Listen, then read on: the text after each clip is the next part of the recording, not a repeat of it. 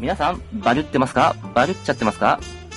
バリュアーの、バリュアーによる、バリュアーのための、えー、今日はポッドキャストだったり、YouTube だったりするかもしれませんけれども、えーと、僕の方ではバリュ情報局という形でやらせていただいております。えー、バリュアー一般代表、コバです。よろしくお願いします。えー、なんと今回ですね、初めてゲストの方に、えー、お越しいただいておりますので、それでは自己紹介の方、お願いいたします。はじめまして、奥田と申します。えー、僕はそうですね、今、結構 SNS をメインに情報配信をしてまして、今特になんか、その、特別な活動っていうのはないんですけども、うん、えー、まあ、そうですね、インターネットで、まあ、いろんな人と絡みながら、まあ、そこで、情、えー、仕事ができたりすることもありますし、えー、そうですね、本当にこう、のびのびやらせていただいてる感じですね。特になんかこう、こだわりなく、こう、自分の中での、えー、何か、そうですね、えー、仕事、うんうん、仕事もないんですけどね、なんか本当にこう、うんうんうん、やら自由にやらせてもらってる感じですね。お、なるほど。人生を。なるほど、なるほど。じゃあ本日改めましてよろしくお願いいたします。はい、よろしくお願いします。なんか、あのー、最初ちょっとぶぶっちゃけで聞きたいんですけど、あのーはい、この、まあちょっと今回、あの、僕の優待で、ちょっとこういう音声コンテンツ一緒に撮りましょうみたいな感じで優待設定させていただける、いただいてるんですけど、はい。なんか、ど、どこでちょっとこれ、この取り組みに興味を持っていただけましたかっていうのをちょっと最初お聞きしたくてですね。そうですね、あのー、結構僕も優待を出してるんですけど、ええ、なかなか使ってもらえない状況がありまして、ああ、わかります。で、こういうふうに、ええ、きっと同じ悩みのある人たち多いんだろうなと思って、え、逆に使っていく方にシフトしたんですよね。うん、なるほど、なるほど。その時に、最初に目が止まったのが、小林さんの、この、えー、音声をコンテンツにするっていう有料だったんですよ。で、もう早速連絡させていただいた感じです。えー、なるほど、なるほど。ありがとうございます。はい。はい、えっと、ちなみに、バリュー以前って、なんかこんな感じでコンテンツ作ったりとかってやられていたりしたんですか？そうですね、僕も、あのー、マーケティングとかセールスとか、あと SNS を使った情報配信っていうのは結構得意で、ずっと、もう10年ぐらいになるのかな、まあ、やっていたのもあって、その、コンテンツですよね、そういう方法とかやり方とか、えまあ、そうして SEO 対策とか、まあ、いろいろインターネット上のノウハウあると思うんですけど、えー、アクセスアップとかそういうのを、まあ、音声にしたりとか、動画にして、セミナーしたりとかしてやってた時期はあったんで、非常に活用させてもらってましたね。はい。やっぱりそのどちらかというと、そのなんか発信したいとか、そういう人たちのサポートするような役割を担っていたっていうような感じなんですかね。そうですね。結構教えるとか伝えるっていうのが昔から好きで、うん、自分で何かをするっていうよりも、どちらかっていうと、こう、僕、ボケ、ボケる、大阪とか京都出身なんですけど、そうなんですね。結構、あの、ボケとツッコミっていうじゃないですか。はいはいはい、はい、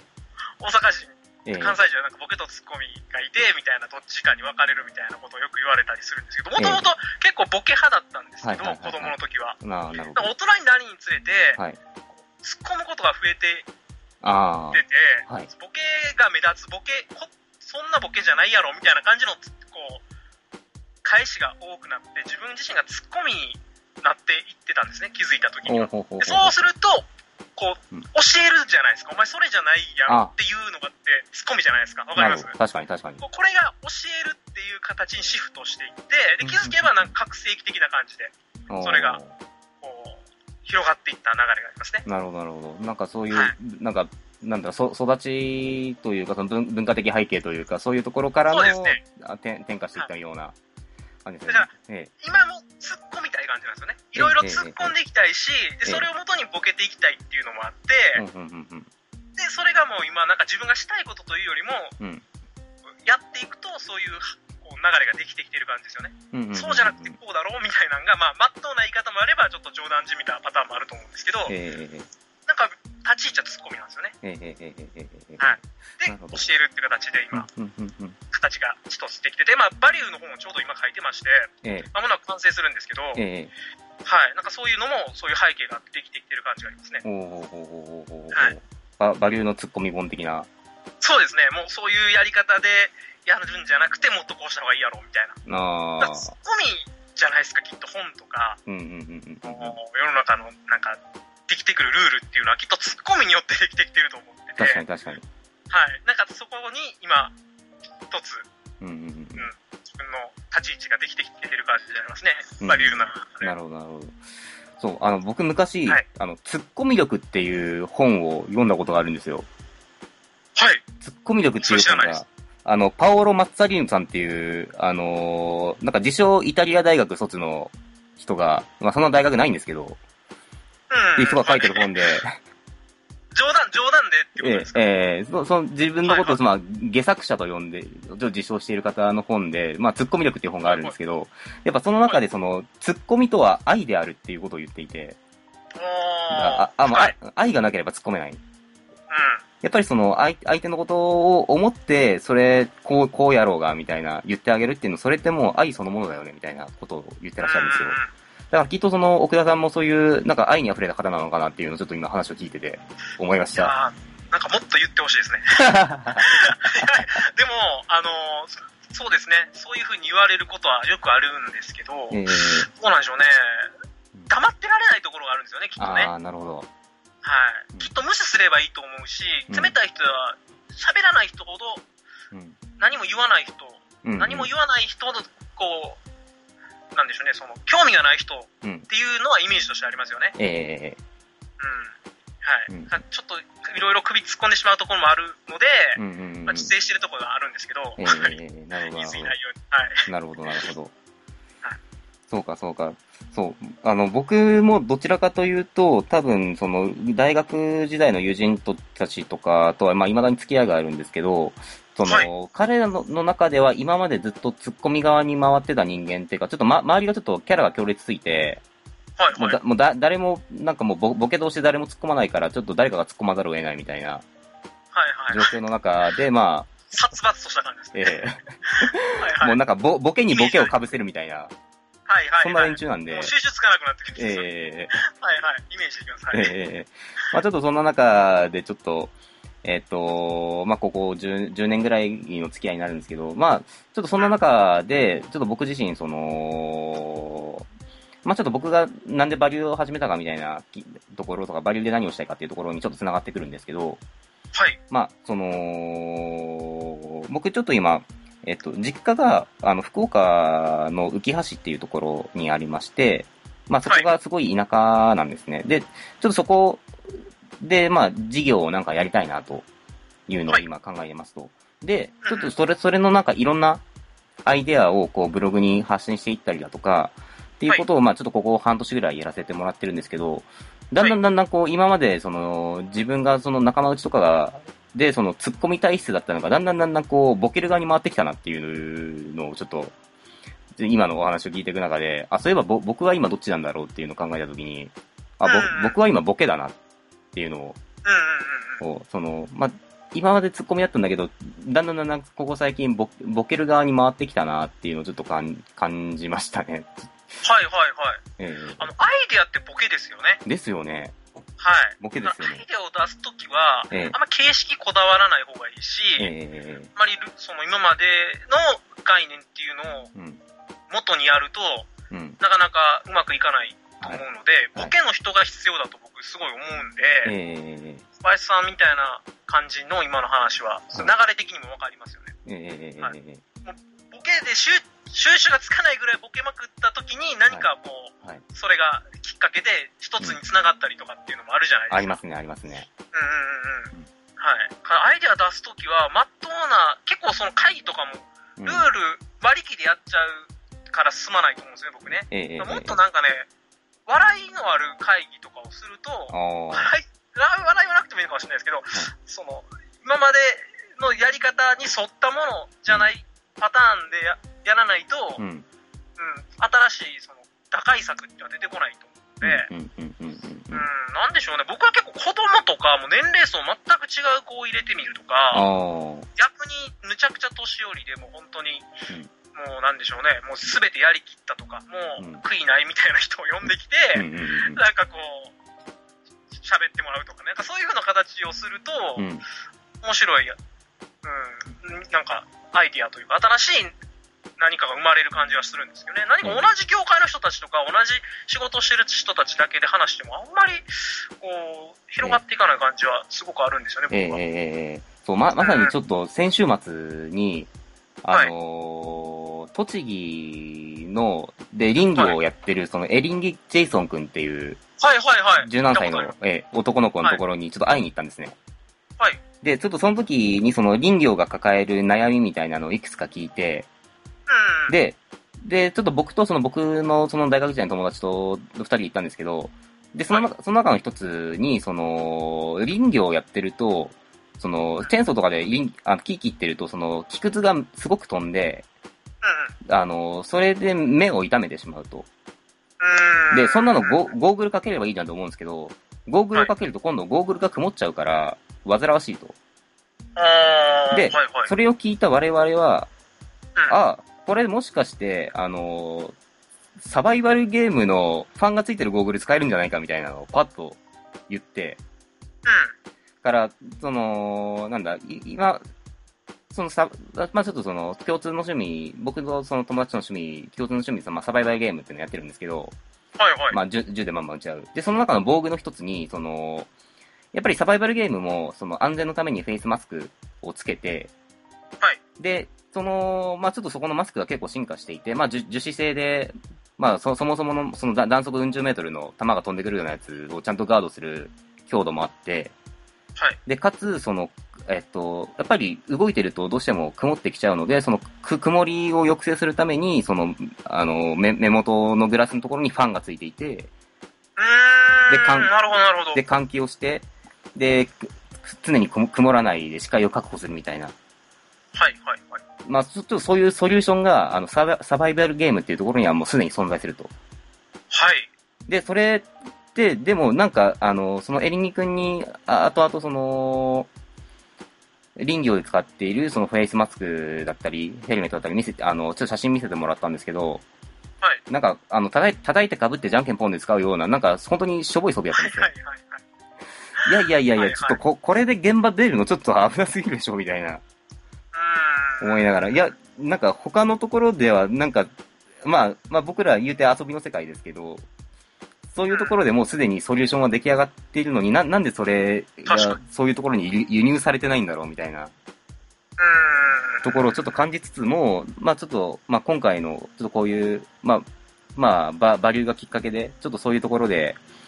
あの、ここっちにいいのあるよみたいなのを、こう、あまあある種こう、ボケなのかな、これも。これ使ったら、ちょそうですね。っとも、も、モノボケじゃないですけど、受けかツッコミかというと難しいところで、まあ、ツッコミの部分もあるじゃないですか。それよりこっちの方がいいやんけ、みたいな。ええ。部分もあると思うんですけど、なんでしょうね、こう、仕事してる備品とかも昔から僕よく感じてるところではあるんですけど、ええ。支給されるものをいかに使うかっていう人たちが多いじゃないですあ、か。なんかそこが一つのルールとして決まってるところもあって、うん。非常にそれがクオリティとか仕事の仕方とかに悪影響を及ぼしてる部分があると思ってて、パソコンもなんか支給されてるやつ以外使ったらダメとか、はいなんかそういうのがあったりするじゃないですかありま。すあります。そのせいでスペックが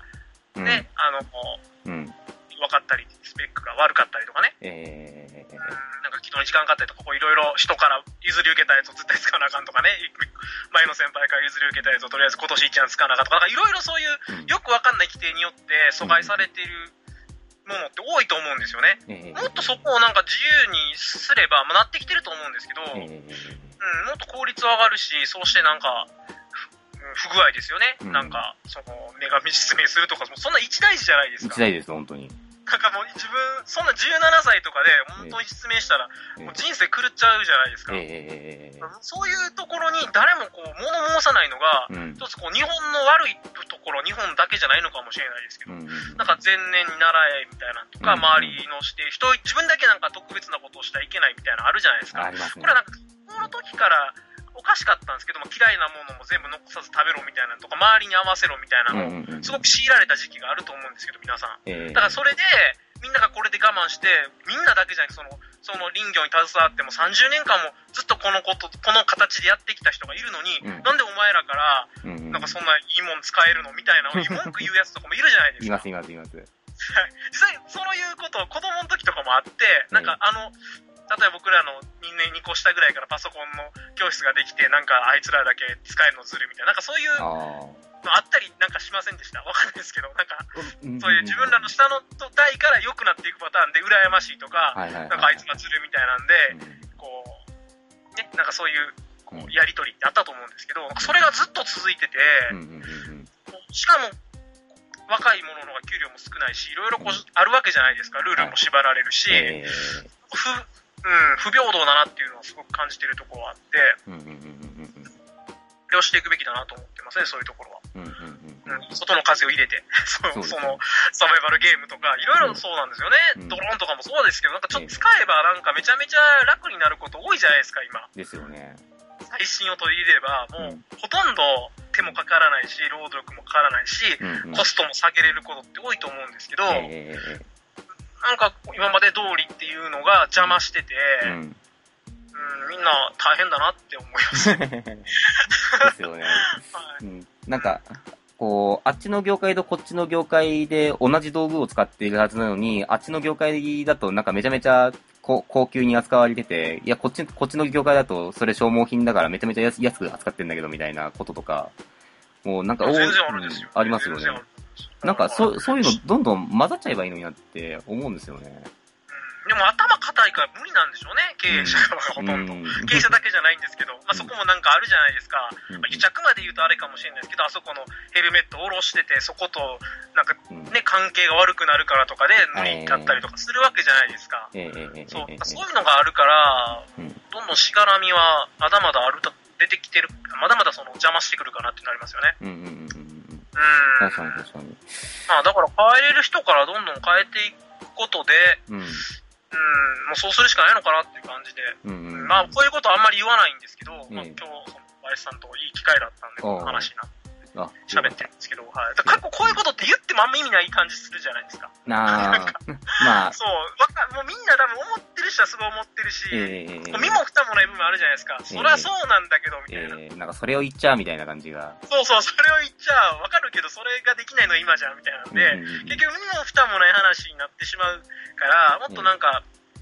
もっと面白い話をいつもしようと考えて、ここには触れないあようにしてあるんですけど。あ、なるほど、なるほど。はいはい。まあちょっとここちょっとあえあえて今日触れちゃいましたみたいな。はいはい。そうですね。あえて触れちゃいましたみたいな。あえて触れちゃうし、もうそれなんだったら、ちょっと、や、やろうよみたいなところまで持っていきたいなっていうのもあって、あーまあせっかくちょっと今回そのエリンギくんはいはいんみたいな、その、わ、若、若くてこ志のある子に会って、うんまあちょっとおお大人3人ぐらいで、そう彼に対して入れ入れをしたんですけど、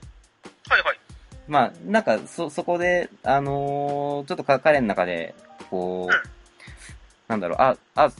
なんか、あの、自分の周りの大人たちたちは全然カタカナに変わろうとしてくれないんだけれども、べ別の視点の大人たちは、え、それ変えちゃえばいいじゃんって言ってくれるんだみたいな。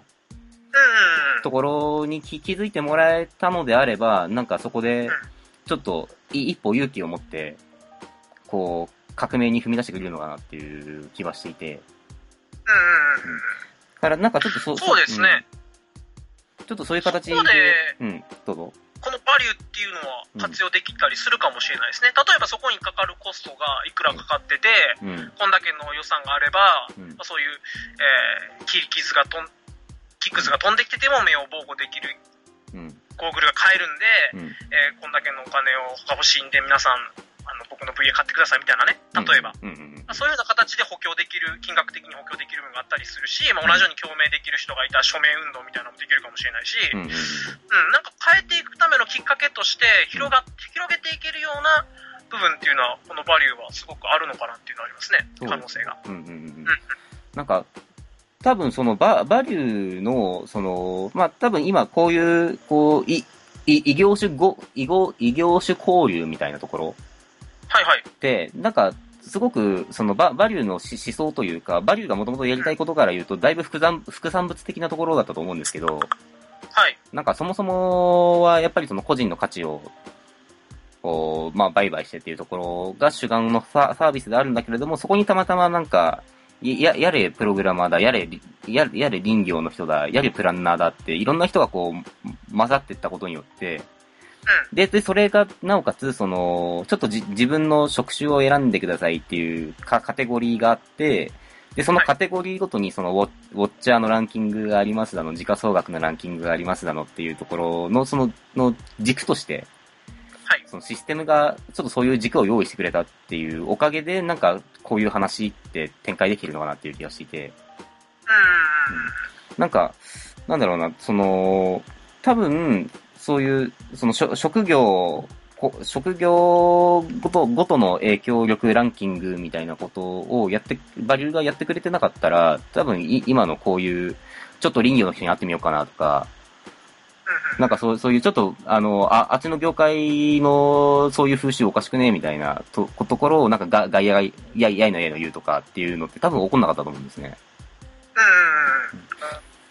ん。からなんかちょっとそ、そこってこう。その、なんかぜ全然その、確かにバリューの中では、で起きてることなんだけど、なんかば全然バリューと関係ないところで、なんかちょっとずつ世の中変わろうとしてるのかなっていうのは、ちょっと個人的に最近面白いなと思っていて。はいはいはい。うん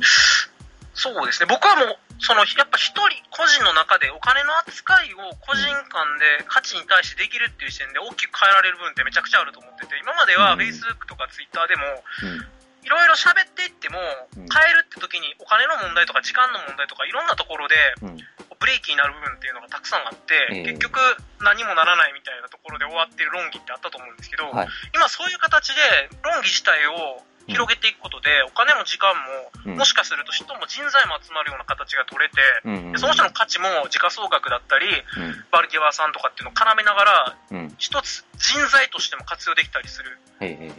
踏めるんで、うん。本当になんかやる気になったら何でもできるなっていう感じのする、うん、場所だなっていうのを感じますよね。だからお金っていうのは出てきたことによって、その真剣さも変わるし、本気度も変わるし。つながりも熱くなるから、うん。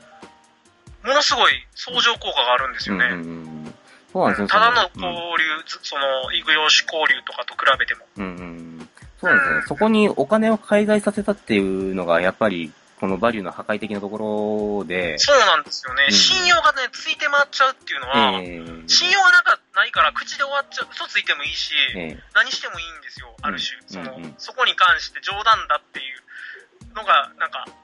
汲み取れれば別に何言ってもいいっていうのがインターネットの世界だと思うんですけど、そこに信用がついてもらえると嘘はつけなくなってくるんですよ、少なからず、少なからずというか、徐々に。ええ 嘘をつくことで価値下がるのは間違いないじゃないですか。ですね。あいつ約束守らなかったよっていう時点でもう絶対価値下がるじゃないですか。はい。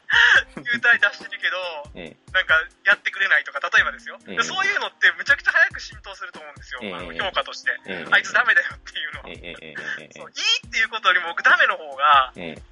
バリュー内においては影響あるんじゃないかなと思ってて。ええうんうんうん。やっぱり信用、うん、うん。信用ってく、はい崩れるの一瞬って言いますからね。積み上げるのそうそう、大変だけど。崩れるのは一瞬なんで、信用は。うん。うんそこは結構慎重にやってる人少ないんですけど。うんここ本当に大きいなって思いますね。そこの積み重ね、だこの、僕は今、小林さんのババリュータイを使って、こええうしてお話しさせていただいてるんですけど、こういうことの積み重ねができるのとできないのと全然変わってくると思いますし、うん。優待、そして、まあもちろん、こう、その前に VA のやり取りがあって実現してるわけなんで、ええ。これにかかるええ。気持ちも絶対普通にその、なんか、わかんないですけど、無料で流れてるものを掴んでやってる感じとは全全く違うと思うので、うん。より質のいいものはもっとできてくると思いますし、バリュアー同士ええの中では。ええうんうん。広がるのも早いなっていうのはありますよね。変わっていくんじゃないですか。本当に半年1年ぐらいで面白いビジネスもいっぱい出てくると思いますし、はい。うん、まだまだ全然目立ってない人がバーンと目立って、うん。そこで、うん、の影響力を持って変えていくっていうのはうん、全然出てくると思いますね。だからもう今本当に政治とか終わってるじゃないですか。終わってますよね。見てもいないし、見る気もないんですけど、えテレビ壊したいぐらいなんですけど、あれに金払えとか言ってくるのがもう全く意味がわかんないんですけど、えあ、いい話ですね、あれ。いや、わかんないですけど、まあでも、そこ、なんかに、日本に対してお金を払う部分って、今それを、うん、なんか OK すれば OK するほど、その、それを認めてる風になっちゃうのかなっていう怖さもあったりするんですよ。ああ、なるほど、なるほど。わかります？なんかよく、よくわかんない税金とかも含めてなんですけど、それをなんか分かってて、うん。この国がこんな状態なのに払うっていうのは、それを良しとしてる自分がいるのも嫌で、なんかいろいろ変えていきたいなって思う人もっと出てくると思うんですよね、僕みたいに。うんうんうんうん。だから別にそれを拒否しろとか、えなんか非国民になれとか、ええその、なんか脱税しろとか、そういうことを僕は言いたいわけじゃなくて、ええなんかそういうことにい違和感を持ってる人、えうん。今のテレビとか政治も見て、なんでこんなことをしてる人たちを支持してる形になるわけじゃないですか。そうですねい。ろいろな形にね。はい。はいはい。そこに物申す人はもっと出てくると思うし、うん。それが大きく変わるきっかけになってくるなっていうのは感じますよね。うんうんうん。いや、もう本当にちょっと、あの、政治に、政治については本当に思うところはいっぱいあるんですけど、ちょっとこれを話し出すと多分、時間が余裕でオーバーするので、確かに。うんだから全くそこに当てはしないから、うん。そこにこう、なんとかしてくれるっていう気持ちはみじんもないんで、はいだからこういうバリューとか、えー新しいサービス、新しいこう革命的なかなんかデバイスとかも含めてですけどね、うん。VR とかも。だからそういうものに僕たちはもっと期待をしていくし、ええもっと使うし、時間も使うし、お金も使うし、労力も使うし、やっぱりもっとそれが進化していきますよね。使う人が、ええユーザーが増えることで改良もされていくわけなんで。はい。だから全くこう二つの世界が今、うん。できてきてる感じはありますね。インターネットっていうとところだけではなくて、インターネットを介した一つのはい国じゃないけど、国づくりじゃないけど、うんまあ、国づくりになってくるのかもしれないですけどね。うんその自分らの理想とする世界を実現しようとする形と、うんまあ今は今でこうごちゃごちゃだけど、いずれなんとかなるんじゃないかっていう形で、おんぶに抱っこの人、えー国のやってることに。っていうところでの世界観がもう大きく分かれてる感じがしますね。えーそうですね。今、やっぱりその、うこう、なんだ、その日本っていうところの、まあ、一個ど土台になる層が今ぐちゃぐちゃで、今その上にこう、レイヤーとして一個かかぶさってる、その、新しい評価経済社会だったり、っていうところは、はいまあ今ちょっとこう、覆いかぶさりつつあって、で、それが今後、いい感じに混ざってくれるのか、それとも、いや、もう、ここの国は国はもうダメだみたいな感じで、こう、完全にその、レイヤーはレイヤーでもう完全に、あのー離反してしまって、その、全然違う、もう、なんか、お、同じ土地にこそ住んでるけれども、もう、ぼ、僕らは、なんか、もう、君たちのやってる旧来の政治とかとは関係ない価値観で生きていくからみたいな感じになっていくのか、っていうところは、ちょ、ちょっとごめんなさい。なんか、あの、こ言葉がうまい、うまいことまとまってないんですけど。あの、僕は分かれていくと思ってます。あははははは。交わることはないと。まあ、わかんないです。その、何百年とかなってきたら交わってくるかもしれないですけど、うんここ30年、50年ぐらいで、うん。あの、交わることが、はないと思いますね。もう、この、僕たちの、例えば今このバリューっていうものを、はい。おじいちゃんおばあちゃんに教えるんだけでも僕10年ぐらいかかると思うんですよ。ちゃんと、あの、全員が使いこなせるようになるまで。そうです。使いこなせなくても、え使いこなせるとなったら20年ぐらいかかるかもしれないです。ええやり方はわかるけどやりませんみたいな人たちも多いじゃないですか。ブログとかもあったじゃないですか。解説したけど使ってないみたえいな。えいや、バリューでも結構いると思うんですけど、ええ使ってから初めてそのやり、面白さって分かってくるじゃないですかあ。そうですね。多分挫折しちゃうと思うんですよ。もうパソコンも無理、うん。スマホも無理の人たちが今めちゃくちゃ多いんで、ええ60代以降の人たちっていうのは、ええまだこう折りたたみ携帯使ってる人たちも多いんで、ええその人たちに対してこの世界観を説明することすら難しいし、向こうも聞く耳持たない。です。なので、今は交わることを考えるよりも、僕はどちらかっていうと、進める人はどんどん進んでいって、その人たちもこういう風なうん。部分で楽できたらいいじゃないっていうところで、なんかこう、あと、よいよいサービスを、うん。こう、知らん間に使わせるような形。によって、吸収していく形ができてくるなっていうのがありますね、イメージとしては。ええなんか、仲良くなろうというような形はええ取れないし、取らないと思ううんし、うんうんうん。その中でどんどん進化していくものが、より進化をしていく中で車椅子とか、なんかあるじゃないですか、そういうこういろんなところでうん。恩恵を受ける形が。はいはいはいはいはいはい。時代の中でできてきて気づいたら一緒になってる感じです。ってなるともう、翻訳機とかなんかあって、うん。そういうのも一緒で、使い方わかんないけど、もうやったら、あ、使えて便利みたいな。ええはいはいうん。そういうところで恩恵を受けていくのかなって感じですねなんか、ある種、ある種その、旧来型の価値観とかが淘汰されていくような感じのイメージなんですかね、それって。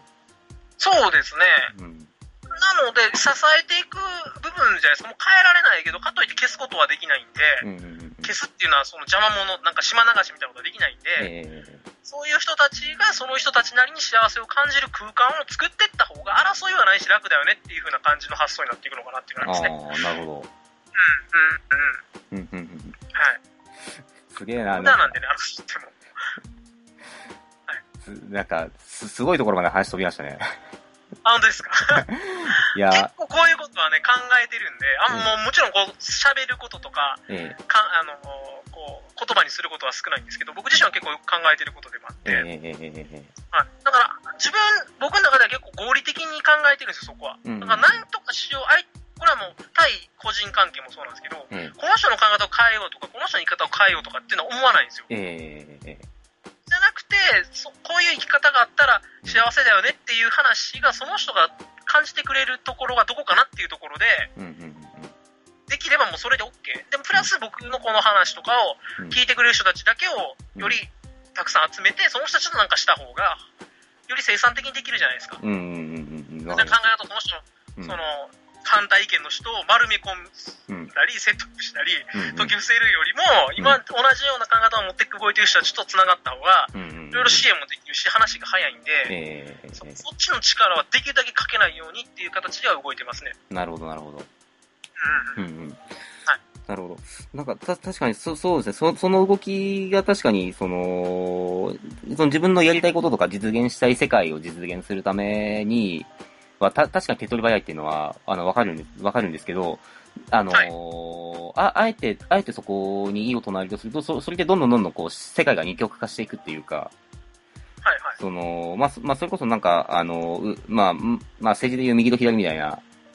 話にちょっと近いかもしれないんですけど、やっぱりその、み右は右で固まっちゃって、左は左で固まっちゃって、おお互いがなんかお互いの言うことを聞いてくれないみたいな、な世界にどんどんなっていくのかなっていう気はしていて、そうはならないんですけどね。二極化していくのは、自分、このままでいい派と、このままで嫌な派なんで、うんうんうん。でもこれはこのままじゃ嫌な人が、このままでいいのかって言って、この、動かない人を動かそうとした時に初めて衝突が起こるんですけど、うんうんうん。動いてる人が動かない人も、まあ、動かない人なりにやってるんだからってところで、その人たちが使えるようなシステムだったり、サポートっていうのができることで、そっちが使ったことによって、こう、うん。えー結果を報告してくれるわけじゃないですけど、まあまあ、うんそういう形でお、お互い持ちつ持たれつのような流れができてくることで、うんうんうん。うん、こう、提供側とユーザー側みたいな形の関係におのずとなっていく部分はあると思うんですけどね。ああ、なるほど、なるほど。そう、そういう関係性になってますね。いや、実際そういう関係で今までも来てるじゃないですか。発行者と消費者みたいな感じの流れっていつもどっかにあったはずなんですよ。だから、どっちかに依存するっていうところで、うん。もちろんパワーバランスはおかしくなるというか、まあ、うんバランスが悪くなって、うん。えー消耗してしまう。どっちかがたくさん疲弊するとか消耗してしまうっていう流れはあったと思うんですけど。うん、そこは、なんでしょうね、なんかグローバル化していくことによって、もう少しバランスは整えられる気がしますね。ユーザー数は増やしていけると思うんで、どんどん。ほうん、あと自動化っていうのもあるじゃないですか。だから人間の手がかからなくなることで負担が減るんですよ。ええそうすると、二極化したところで、うんその二極化した部分の負担っていうのが減ると思うんで、うんうんうんはい、Amazon Go みたいにもう完全自動のものとかがどんどんお店とかも出てきたら、ええ負担がなくなるから、ええ誰かに幸せが来るってことがなくなってくるはずなんですよ、もっと。うん、なるほど、なるほど。今も誰かが働かないことで誰かが働かないといけないっていうバランスはないじゃないですか。うんうんうん昔はあったじゃないですか。うんその誰かが誰かのケツを埋めないといけないというか。誰かの治療を吹かないといけないみたいなのあったと思うんですけど、ええ今、誰かが働かなくなったところで、じゃあその人の代わりに誰か必ずしなあかんっていうよりも、なんかうんそこで回せるような仕組み作りっていうところでさうん動かせたりするじゃないですか、パソコンとか、うんうんえーまあ、自動でそのセンサーとかいろんなものをええ複合的に活用することによって。ええはいはいそう、だから、なんかパ、その、分かれることによって衝突っていうよりも、うん。全く違う考え方で暮らす人たちが出てくるだけなのかなっていう感じです。なるほど。うんまあ、今も実際そうじゃないですか。うんうん。例えば親の世代とかも、まあ、年金で暮らしてるで、じゃあパソコンも使わない、あんまり、スマホもあんまり使わない、テレビはよく見ているし、うんまあ、かといって、じゃあすごく幸せが減ってんのかっていうと、そんな変わらないんですよ。でも、うん今僕らがパソコンを使えなくなる、スマホなくなった時は、きっと結構不便なんですよ。うん。そう。だからお互いがお互いの幸せを感じた時に、この状態で成立してるんで、ええだだどっちかがどっちかに負担をかけてるわけじゃないじゃないですか。うん、だから。その親が幸せになるために、まあ、方や、その、会社とか組織図で言うとあると、あるかもしれないですよ。その、え部下が働かないと、えたくさん働いてくれるから、今、その人は高級取りでいる状態っていうのはあると思うし、誰かが休んだら誰かのケツを吹かないといけないみたいなシステムはまだまだ世の中にはありますけど、うん一個人で見たときに、うん。そこってその、その人の幸せに影響を与える流れっていうのが減ってきてるような感じますけどね。うん、うん、うん、うん、うん個人個人の負担は減っていると思いますね。うん、なるほど、なるほど。はい。おー。そう思いませんだから、なんか、これもよく感じることなんですけど、仕事を辞めたいと、例えば言ってる人がいたときに、その人が仕事をそのまま続けた方が、リスクが大きくなる可能性あるじゃないですか。例えば病気的なリスクとか、うん。精神的に不安定とか、え愚痴が増えるとかえ、それで太るとか、いろいろあるときに、仕事辞める方が、その人の性格が良くなって争い、例えば夫婦関係が良くなるとか、いろいろこうパターン的に見たときに、え。うん。辞めて別の選択肢を取る方が、今は選択肢としていい場合もあるわけじゃないですか。でもじゃあその負担はやらなかったことによって、うん、えー負担はあるかっていうと、うん。もう自分のその生活コスト下げるぐらいで済むんじゃないかなって思っちゃうんで、大したことないと思うんですよ、昔みたいに、そのなんかね、暮らせないぐらいの負担はないと思いますから、うんうんうんうんうん、はい。うんうんそう、だから争いはな、もっとなくなると思いますね、僕は。なるほど。うん。うんうんうんうんいやー、なんか、そうですね、ごごめんなさい。ちょっとぼ僕の方でううまいこと今の話を、あの、ふ、ふには落ちてるんですけど、こう、なんか、か、か、返、返し、返しをどうしようかなっていうのがうまいこと紹介できなくて。でも今度僕はバリューっていうのができたきたことで、そういうことに支援する人たちも出てくるから、ええ。よりお金を稼ぎやすい、お金を得やすい流れもできてきてるうんと思うんですよ、きっとね。うん。病気で入院費が払えないってなった時に、うん。カンパしてくる人も出てくるし、ええ。人によってはね、その人の価値によってはですよ。うん。例えばその人が今、開発途中のソフトウェアがあって、今ここで命をなくすことでその開発ができなくなるとかっていう時に、ええ今この手術費があることでこのソフトウェアを完成させることができるってなったら、カンパしてくる人。ここで音声にノイズが乗ってしまったため、一旦録音を中断いたしました。えーその後、マシントラブル普及させて、えー話題再開しております。それでは引き続きお楽しみください。とかで、その、ソソフトウェアもがしソフトウェはい。アを開発中で、ええ。えー病気になってしまって、ええ。その病気が治らないとソフトウェア開発できないから、そのソフトウェアを開発さす,、えーするために、この病気を治したいんで、えー皆さんどうかあの僕の VA 買ってくださいみたいな形をもし取った時に、うん VA 買ってくれる人いると思うんですうんよ。うんっていうの形で自分が理想とか理念とかを持って活動している時に、収益性ってあんまり関係なくなってくると僕は思ってるんで、働かずに暮らしていくって時、まあ、そのそのソフトウェアの開発自体は仕事といわば仕事なんですけどね。うん。でも何かこの、何もこのその会社とかにとらわれずに自分がやりたいことをやりながら暮らしていくっていうことは、うん。もっとできてくるようになってくると思うんですよ。うんうんうんうんうんうんうんだから何か自分がしたいことができて、えー自分がしたいことがあって生きていこうと思ってる人は僕はどんどん食いっぱぐれなくなっていくと思ってるんで、そこの点を考えても、うん。うん、うん、なんか、うん。困ることはなくなるんじゃないかなと思いますよね、うんうんうん。も。っと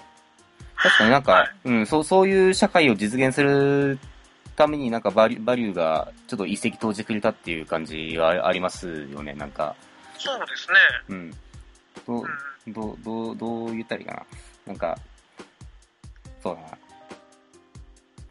うん、だからすごいそれをサポートしてくれてる僕はシステムだと思って、だから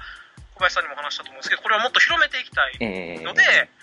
ツッコミで拡張していけたらいいかなっていう形で、まあ、こういうふうにうん。今日も生徒していただいたんですけど、うんで、今、電子書籍も書いてますし、まあええそういう、こういう形でまだまだ使ってなくて、興味のある人には教えていくことで、その人がやりたいことをもっとサポートできたらなっていうふうに思ってうるんですよね。ん、なるほど。となると、い今、どちらかというと、その、奥田さんの方でメッセージを伝えたい人がいるとしたら、い今、まだバリューを使ってない人に対して、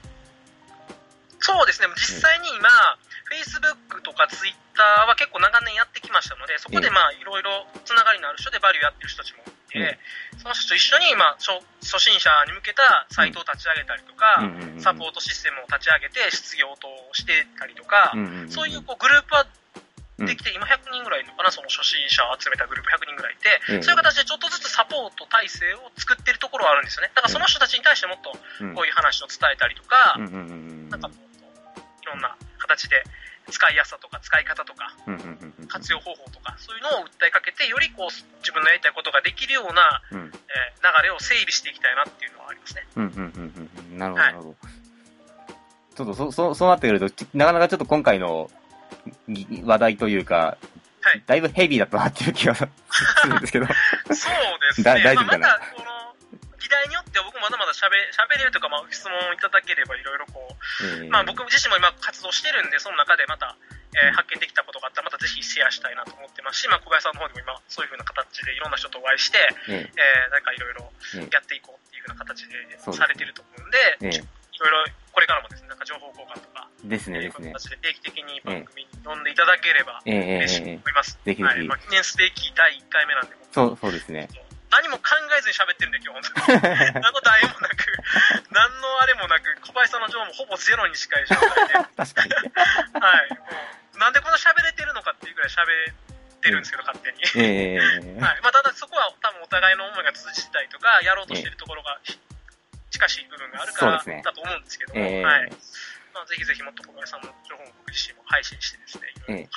していけたらと思ってますのあで、ありがとうございます。はい。そうですね一緒に楽しくやっていけたらと思います。は。はいい。本当に今日お話聞いていて、なんかこう実現したい社会だとか、なんかい今、今なんか、今の社会ってこういうとこおかしいよねみたいなところって、本当に僕が感じてるところにか、かなりシンクロする部分っていうのがあるなっていうのをちょっとお話聞いてる限りだと本当に感じたので、ちょっと今後もぜひとも、あのー情報交換させていただいて、その、はいまあ、あの、一緒に、やっぱりそのババリューそのものを盛り上げるっていうのもそうだし、その、い今の社会においてそのバリューってこういう役割を果たすんだよっていうのを、こう、ま、あの、まだバリューに触れてない人たち。まあ、ちょっとそれ、そこはちょっといいろんな壁があって、ちょっと触れてないっていうのはあると思うんですけど、はい。まあちょっとそういう人たちに対してなんかメッセージを伝えていくっていうことを、もう、あの、ぜひともちょっとお手伝いさせていただけたらなと、えー、今回思いました。はい。よろしくお願いします。はい、よろしくお願いします。じゃあ、えっと、はいそうですね、ちょっと、えっと、かなり、えー、いい時間と取れたので、はい。